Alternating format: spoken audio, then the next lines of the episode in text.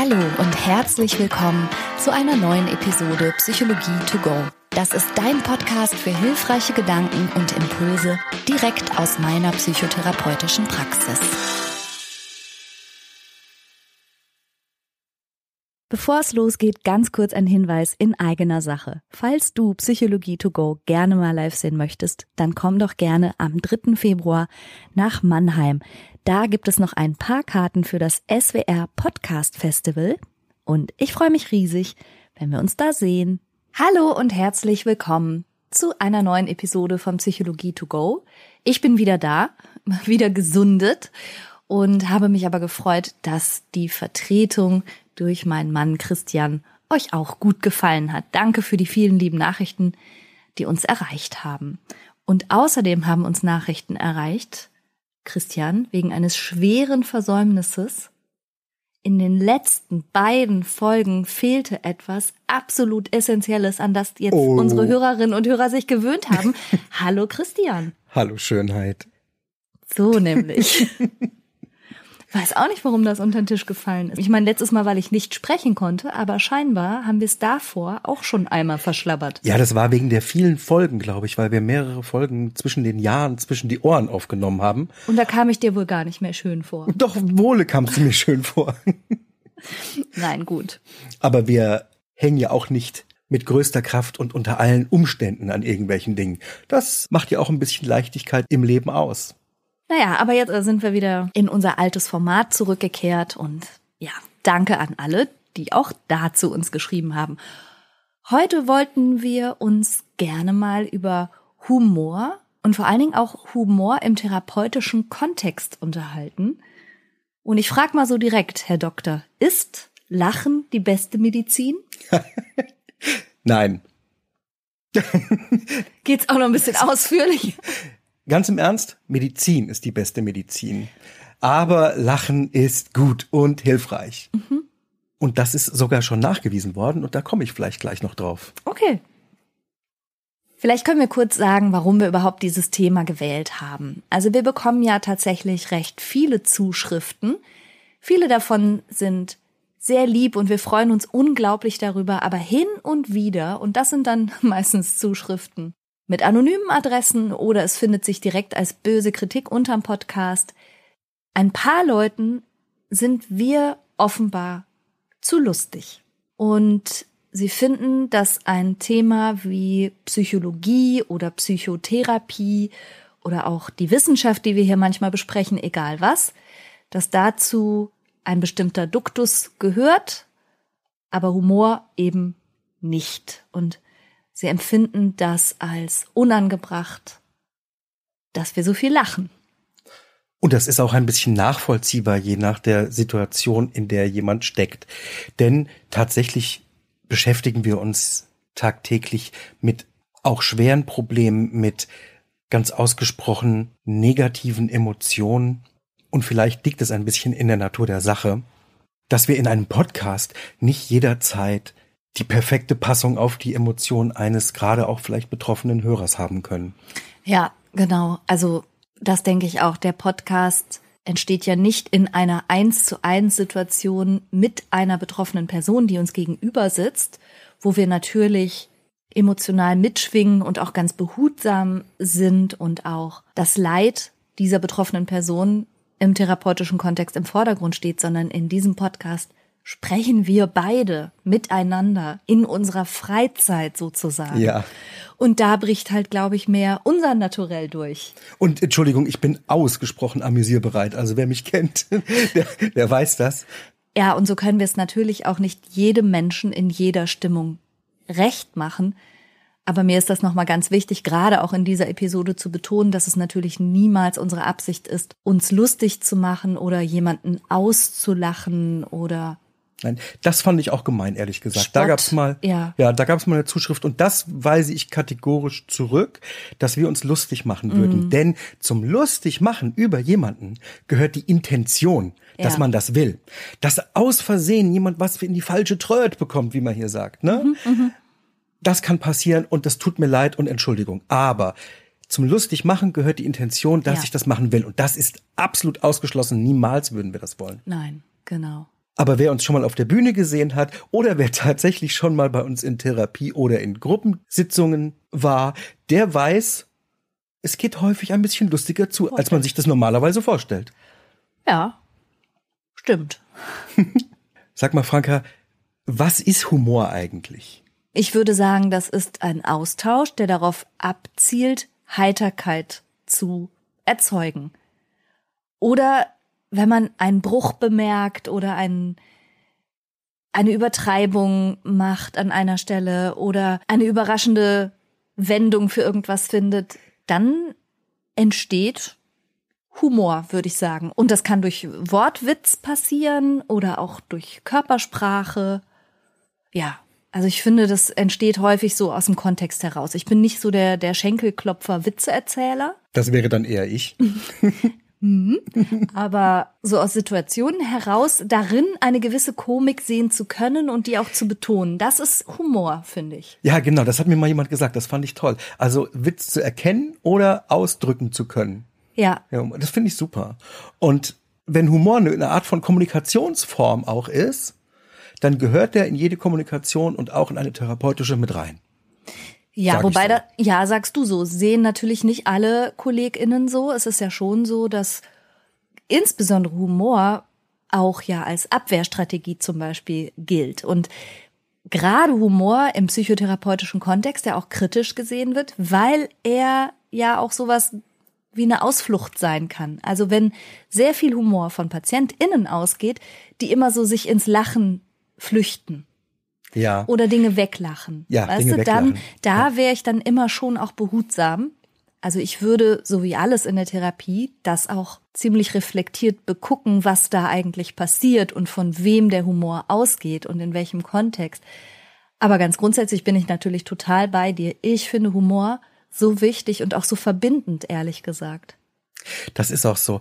In der Therapie ist es ja wichtig, dass Beziehung entsteht. Mhm. Und Beziehung entsteht besser, wenn man emotional ähnlich schwingt. Ja. Das heißt, wenn du mit jemandem traurig bist, mit jemandem entsetzt, mit jemandem fröhlich oder vergnügt mhm. und ihr gemeinsam schwingt, dann macht das die Beziehung enger.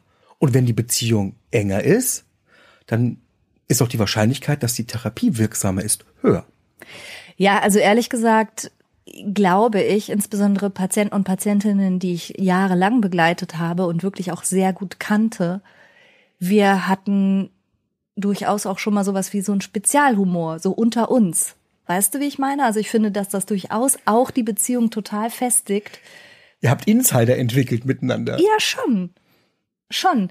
Häufig natürlich an deren Lebensgeschichte oder Symptomatik oder sowas entlang entwickelt. Ja. Aber ich finde auch dafür Humor häufig ganz wichtig, weil Humor bedeutet auch, dass man sich distanziert. Das ist einerseits das Kritische in der Therapie am Humor, aber andererseits ja auch das Gute. Weil wenn du über dich selbst oder deine Reaktionen oder deine Gedanken oder deine Verhaltensweisen oder auch deine Symptomatik lachen kannst, dann bedeutet das, dass du diese dritte Position gefunden hast, dich von außen zu betrachten und diese Dissoziierung von der eigenen Symptomatik ist ja auch ein wichtiges Ziel. Also, dass man merkt, ich bin immer mehr als das, was ich gerade denke. Ich bin immer mehr als das, was ich gerade tue. Ich kann mich zu jeder Zeit von außen betrachten. Und wenn du Humor über dich selber entwickeln kannst, dann hast du diese dritte Position gefunden. Weißt du, wie ich meine? Also nicht ich entwickle den Humor über die Person und die Person steckt auch nicht so in sich selber drin, so verbacken in ihrer Symptomatik, sondern sie kann aus sich selber raustreten und aus dieser Position heraus Humor entwickeln. Ja, du hast sehr recht. Und das Humor und das diese Art von Distanzierung und diese Funktion von Humor seine Berechtigung hat, das weiß man schon lange auch in der Psychotherapie. Und das hat auch in der, ich sag mal, Psychotherapie und allem, was es da an Vorläufern gab, auch schon so seine Geschichte. So hat zum Beispiel schon Aristoteles gesagt, dass Humor ein Mittel zur Erhaltung des seelischen Gleichgewichts ist. Mhm, okay. Jetzt was Witziges. Im Mittelalter, da gab es ja die Vier-Säfte-Lehre. Mhm. Und warum erzähle ich das? Das ist die Humorallehre Lehre gewesen. Humor kommt eigentlich aus dem Lateinischen und heißt Feuchtigkeit oder Flüssigkeit. Und die vier Säfte mussten im Gleichgewicht sein. Das war die gelbe Galle, die schwarze Galle, das Blut und der Schleim. Das sind die Körpersäfte. Das sind die Körpersäfte. Die, ja, richtig, genau. Und daraus abgeleitet wurden auch so Temperamente, die Menschen dann aufweisen. Also Melancholie herrscht dann vor, wenn die schwarze Galle im Überschuss ist oder cholerisch ist ein Mensch, wenn die gelbe Galle ja. zu viel ist, ja.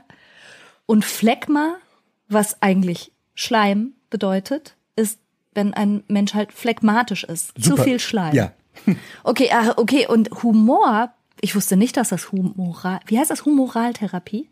Humoral was? Humorallehre, eigentlich. Also die Säftelehre. Was ist denn dann Humor? Humor ist.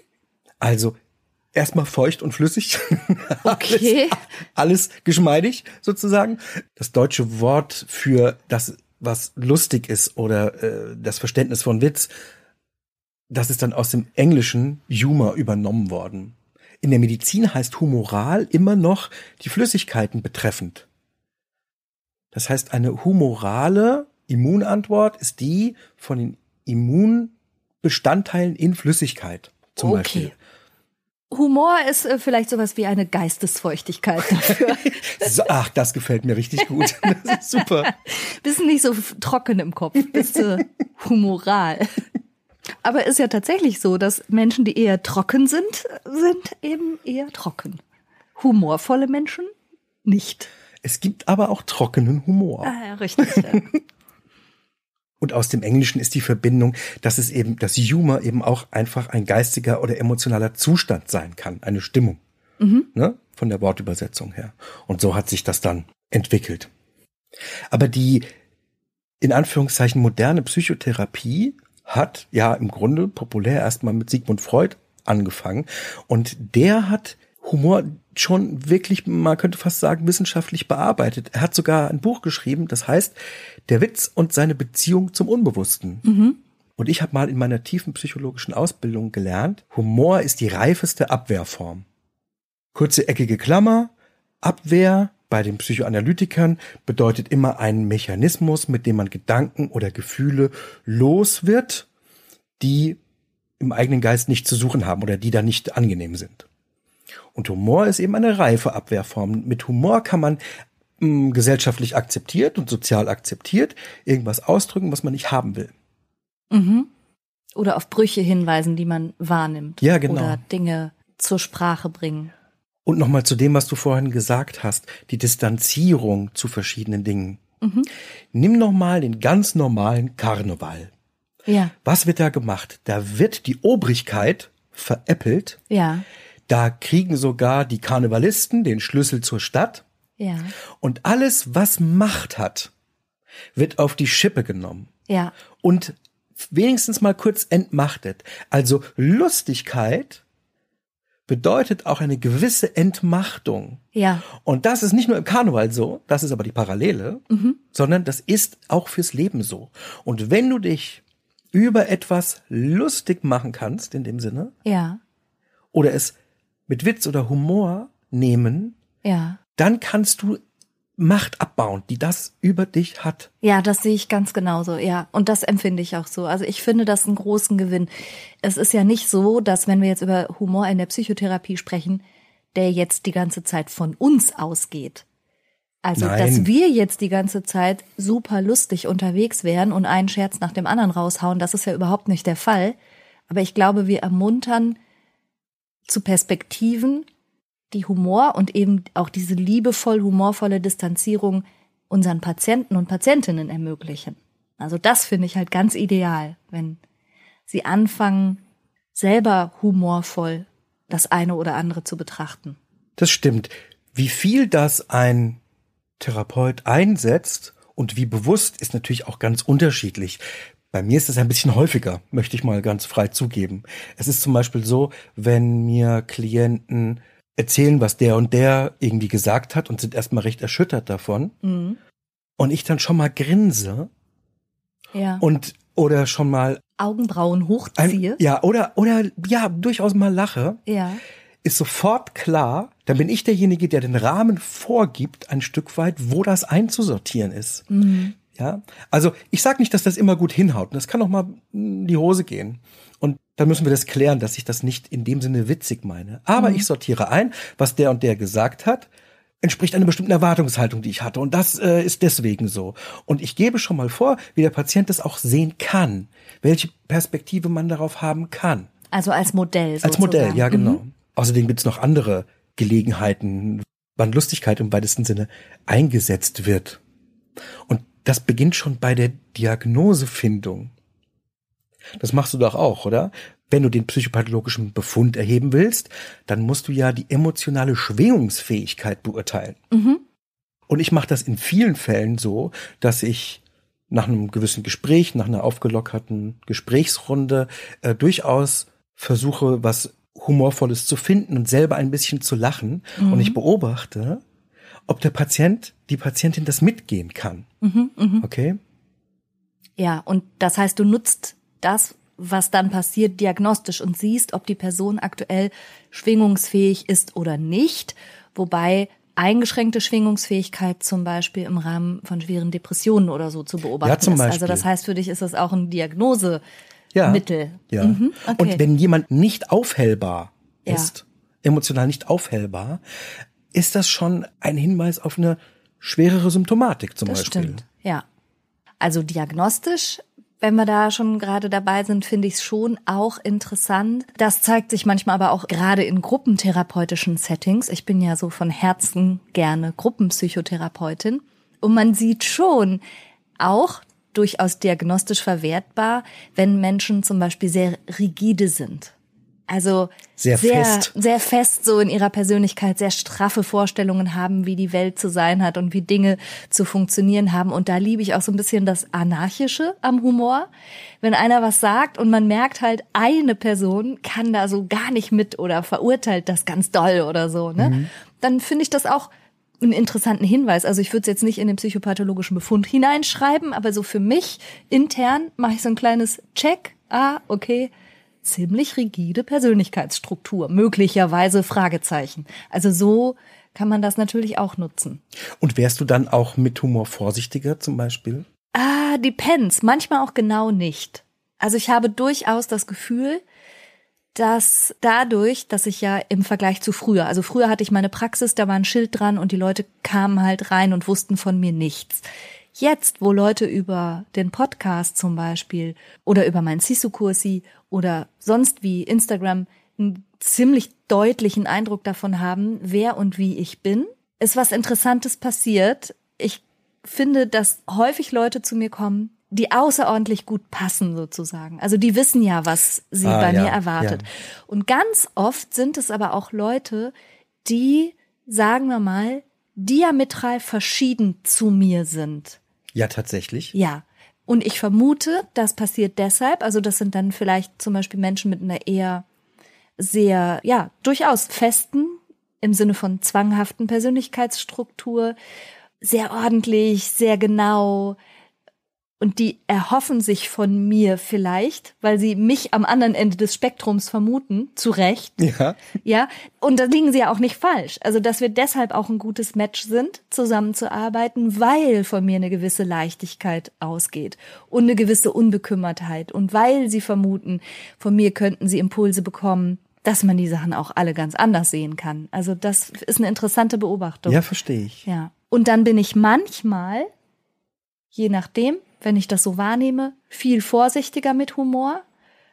Aber manchmal fordert es mich auch, je nachdem heraus, besonders mein anarchisches Ich mal rauszuholen und gegen alle Regeln zu verstoßen. Aber ich betone dabei, das passiert jeweils in therapeutischer Absicht und nie unüberlegt. Ja, okay, verstehe. Hm?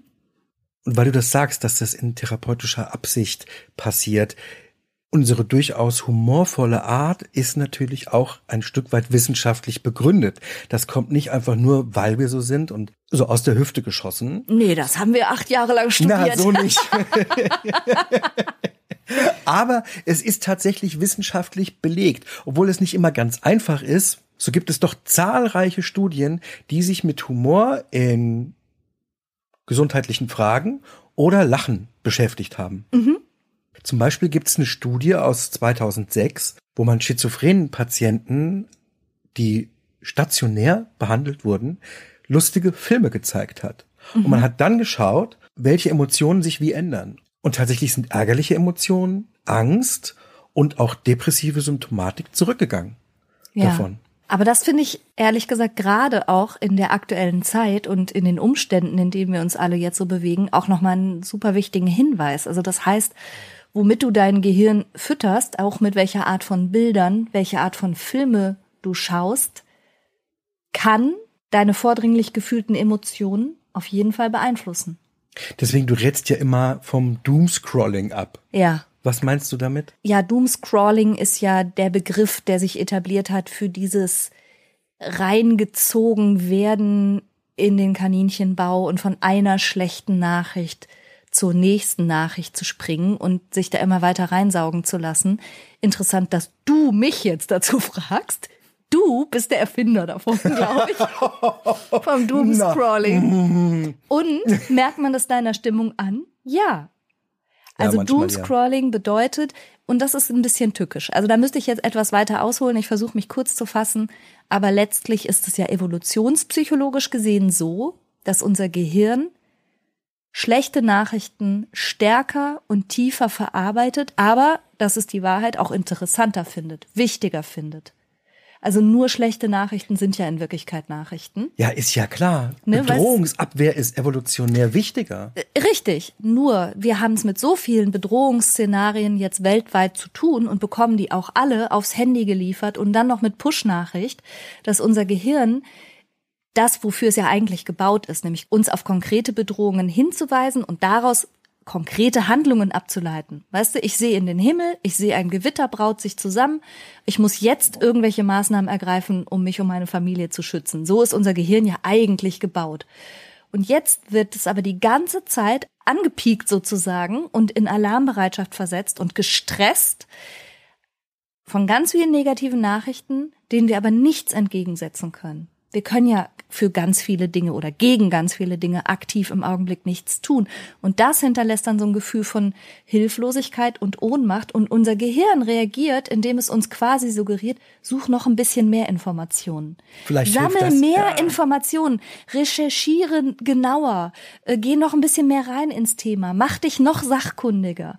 Aber das legt sich natürlich total auf die Stimmung. Und wenn wir ganz ehrlich sind, also ich, darf ich sagen, dass ich deinem Gesicht ansehe, wenn du sehr viele schlechte Nachrichten mal wieder gelesen hast. Ja, du sagst es mir auch. Ja, ich sehe es dir einfach an. Es tut dir nicht gut und ich glaube, so geht's ja ganz vielen Menschen, also gerade auch im Moment. Und wir brauchen ja was, um es dem entgegenzusetzen, um unsere, unsere Körpersäfte Im Gleichgewicht zu im halten. Gleichgewicht zu halten, um nicht melancholisch zu werden oder phlegmatisch oder cholerisch, brauchen wir Humor, Leichtigkeit.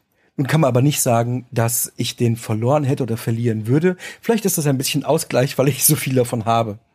Ja, weiß ich jetzt nicht, ja. Und um das mit dem Doomscrolling nochmal abzuschließen, also wenn das dir als Hörerin oder Hörer so geht, dass du im Moment sehr, sehr darunter leidest, wie die Weltlage ist, dann ist es zum einen so, dass die schlechten Gefühle, die das auslöst, ja auch berechtigt sind und auch einen Sinn haben. Also weil ohne schlechte Gefühle würden wir auch überhaupt nicht aktiv werden oder auf die Straße gehen oder unseren Lebensstil verändern oder was auch immer. Also einerseits sind diese ganzen schlechten Gefühle gut, weil wir ohne sie überhaupt nichts tun würden. Wenn du aber merkst, dass es dich eher ohnmächtig und hilflos machst und du wirklich vielleicht in eine Melancholie rutschst oder phlegmatisch wirst, dann ist es wahrscheinlich zu viel und dann kann ich dich nur ermuntern, das ganz stark zu beschränken. Ich denke ganz oft, unsere Eltern hatten früher 20 Uhr Tagesschau Und das war's mit Nachrichten am Tag. und das war's. Und die haben das auch ganz gut gemacht. Also man muss auch nicht minütlich mitbekommen, weltweit, was vor sich geht. Vor allen Dingen nicht mit wenig Handlungsmacht gleichzeitig. Also, ja, Doomscrolling, no good. Manchmal gibt es ja gleichzeitig, und das bei mir auf keinen Fall der Fall, das Gefühl, man dürfte nichts lustig finden, man dürfte nicht humorvoll sein, weil eben alles so furchtbar ist. Das stimmt. Das höre ich in der Praxis ganz oft. Übrigens sind das häufig Menschen eben mit dieser besagten Persönlichkeitsstruktur, also die so hohe moralische Ansprüche haben und auch stark wertorientiert leben und eine große Ethik sozusagen in alles legen, was sie tun, was einerseits unglaublich wertvoll ist. Und gleichzeitig sind das häufig die Menschen, die sich selber verbieten, angesichts der Grausamkeit der Welt, der Schrecken in der Welt und all dem, womit wir umgeben sind, jetzt auch mal einfach lustig zu sein oder einen witzigen Abend zu haben oder ein Comedy-Programm zu gucken oder einfach nur mit Freundinnen zusammenzusitzen und zu lachen. Die fühlen sich schlecht, weil sie sagen, wie kann ich jetzt gerade so heiter sein, wo doch alles so schlimm ist? Und da möchte ich nur sagen, es ist ein Problem, wenn Heiterkeit und Humor mit Oberflächlichkeit verwechselt wird. Ja, verstehe. Oder oder Gleichgültigkeit. Das ist es nicht. Ganz regelmäßig begegnet uns das ja im Prozess der Heilung sozusagen nach starkem Verlust erleben. Mhm. Das heißt, wenn Patienten zum Beispiel einen nahen Angehörigen verloren haben, dann kommt es im Prozess der Besserung irgendwann ja mal dazu, dass sie wieder ausgelassen sind. Ja. Und ein Teil der eigenen Persönlichkeit guckt dann da drauf, gerne mit streng und sagt, was? Das darf nicht sein. Mhm. Du hast doch gerade erst vor drei Wochen deine Mutter verloren. Wie kannst du, Wie kannst du jetzt lachen? Ja. Ne? Mhm. Und manchmal ist es nicht nur die Person selbst, manchmal bekommt sie das auch aus dem Umfeld gespiegelt, dass das irgendwie als unpassend oder unangemessen erlebt wird. Aber nochmal, also da gehe ich ja ganz mit unseren antiken philosophischen Vorfahren, die gesagt haben, Humor ist das, was sozusagen unsere innere Gestimmtheit im Gleichgewicht hält. Und von sich selbst immer nur eine Gestimmtheit zu verlangen, weil man sie jetzt passend findet. Aber diesen inneren Ausgleich, nach dem die Psyche ja offenbar gerade strebt, sich zu verbieten, das bringt einen richtig ins Ungleichgewicht. Und es ist nicht nur die Psyche, es ist tatsächlich auch der Körper. Ja? Ja, dazu gibt's ganz tolle Studien, und zwar zum Lachen und zu sogenannten Lachinterventionen. Und wir hatten ja schon mal in einer vorhergehenden Podcast-Folge, das war Frohe Botschaften aus der Psychologie, erzählt, wie hilfreich Lachen sein kann. Mhm. Es reduziert Stresshormone, es verbessert die Atmung und fördert dadurch Entspannung. Es gibt von 2022 auch eine Metastudie von der Universität Jena, glaube ich eine Doktorarbeit gewesen, von Katharina Stevie und Jenny Rosendahl. Und da hat man 45 Studien eingeschlossen, mhm. die sich mit solchen Lachinterventionen beschäftigen und ist auf spannende Ergebnisse gekommen. Insgesamt wirken Lachinterventionen sowohl auf körperliche als auch auf seelische Symptome positiv. In Gruppen ist Lachen immer wirksamer als alleine. Mhm. Spontanes Lachen, und jetzt wird's interessant, spontanes Lachen von alleine ja. ist nicht so hilfreich wie angeleitetes künstliches Lachen, Was? in das man sich reinsteigert. Ja, Ehrlich? hätte ich nicht gedacht. Ja, absolut. Also jemand steht vor dir und sagt, komm, wir lachen jetzt zusammen, ha, ha, ha, ha, ha, ha, ha und so. Das ist hilfreicher, als wenn du Simpsons guckst und dabei alleine laut vom Fernseher lachst, was ich super seltsam finde. Ja, nee, der Effekt ist größer. Besser, nicht besser ist so eine Sache, aber der Effekt, wenn man das sozusagen gezielt einsetzt, der ist größer. Ah, okay. Also dir geht es schlecht, du guckst was Lustiges, gut. Ja. Dir geht's aber nur einen Hauch besser. Ja. Auch vielleicht, weil es nicht so rankommt an dich. Ja. Du machst es angeläutet im Rahmen einer Therapie, dann ist der Effekt, der Besserungseffekt stärker. Und noch stärker, wenn es in einer Gruppe passiert. Ja. Okay, das heißt aber, man kann Leuten regelrecht empfehlen, macht in Gruppen lustige Sachen. Das tut euch in jeder Hinsicht gut. Ja, ganz wichtig, dass man dabei offen ist dafür. Ja. Das heißt, immer wenn es erst gezwungen ist oder wenn es irgendwie, ich sage jetzt mal so ein verschwurbeltes Lachen ist, weil es zynisch ist oder böser Sarkasmus, Ah, ja. Mhm. dann funktioniert's nicht. Dann hat es möglicherweise sogar einen negativen Effekt. Ja, verstehe. Du sagst immer Zynismus, Zynismus ist die Vorstufe von Burnout. Also da gibt es Untersuchungen über die Kontexte und das liegt einfach darin begründet, dass Zynismus eine Form von, ich würde fast sagen, in Anführungsstrichen Humor ist, der Resignation und Vergeblichkeit ausdrückt. Und das finde ich keine gute Art von Humor. Also es ist schlicht und einfach kein Humor. Zynismus ist ein Alarmsignal. Okay, spannend. Also es gibt auch Satiriker, die nennen sich Satiriker und ich guck die nicht, weil mich das nur runterzieht, weil ich es null lustig finde. Weil die für mich die Grenze zum Zynischen halt überschreiten. Und Ja, dann okay. finde ich es nicht gut. Und wenn du jetzt schon eine allgemeine Einschränkung zum Humor machst, Mhm. dann würde ich übrigens noch mal eine anmerken wollen für die Psychotherapie. Und da muss man sich eigentlich auch als Patient nie Sorgen machen. Denn was es praktisch nicht gibt oder nicht vorkommen darf, ist, dass man sich über den Leidensdruck lustig macht. Nein. Also der ist nicht der Leidensdruck, der empfunden wird. Ja. Selbst wenn er nicht richtig nachvollziehbar ist, das gibt's ja manchmal, dass jemand unter etwas so stark leidet, wo man von außen denkt, da müsste er nicht. Ne? Aber der ist nie das Ziel von Humor. Ja, da, da wären wir ja aber auch schon wieder beim Bereich Auslachen. Und das ist natürlich was, was überhaupt nicht vorkommen darf. Also in der Psychotherapie überhaupt nicht, aber zwischenmenschlich ganz allgemein ist Auslachen so gemein. Und da gibt es auch manchmal Videos im Internet, wo Menschen zum Beispiel ihre Kinder auslachen. Und das Was? unglaublich lustig finden. Ja, dass den Kindern irgendwelche Missgeschicke passieren oder die erschrecken ihre Kinder oder ängstigen ihre Kinder und lachen die dann aus. Wo ich dann denke, wow, das ist so falsch verstanden. Auch das ist überhaupt kein Humor im gesunden Sinne, weil das Menschen beschämt.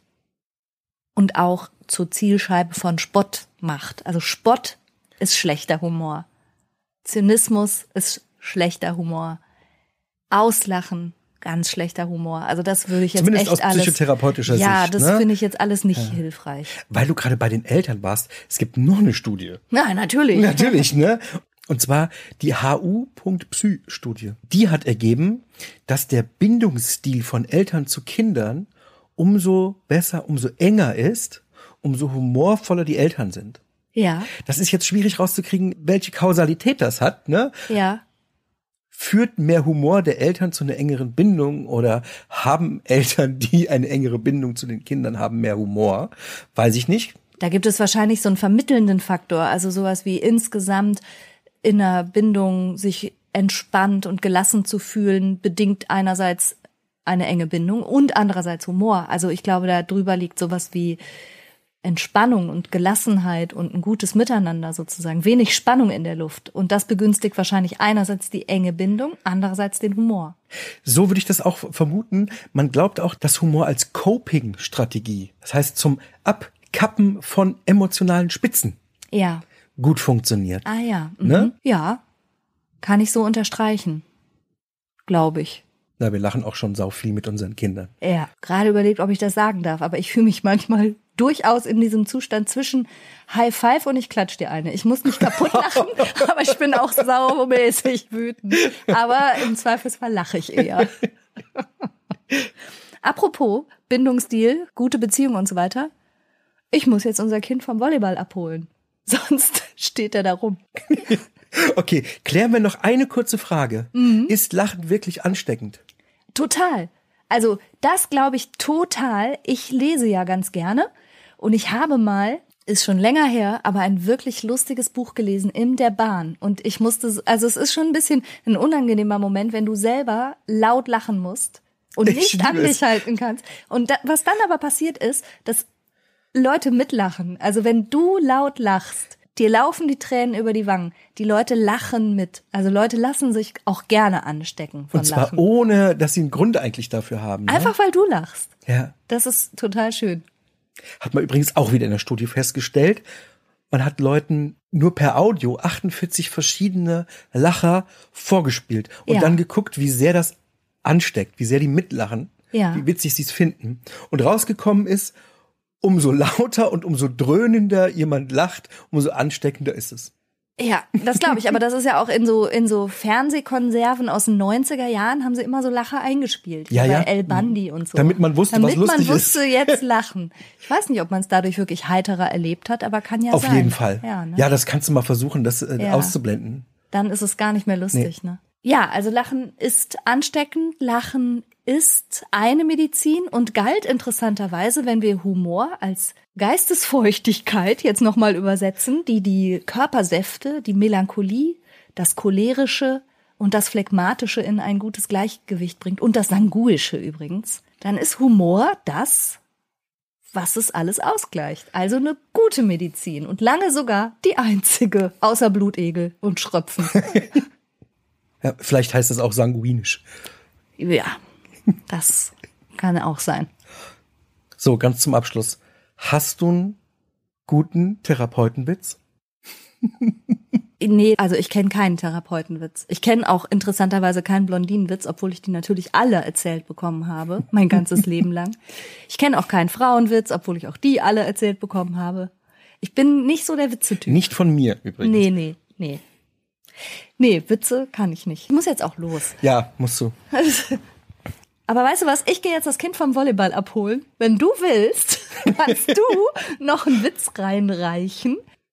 Die Patientin sagt zu ihrem Psychoanalytiker, Herr Doktor, würden Sie mich bitte küssen? Und daraufhin der, werte Dame, nach den strengen Abstinenzregeln der Psychoanalyse dürfte ich nicht mal hier neben Ihnen auf der Couch liegen. okay, dann sage ich wie immer vielen Dank für deine Zeit und danke für dein Interesse. Ich wünsche dir diesmal eine besonders humorvolle, geistesflüssige Woche. und wir sagen bis nächsten Sonntag. Tschüss.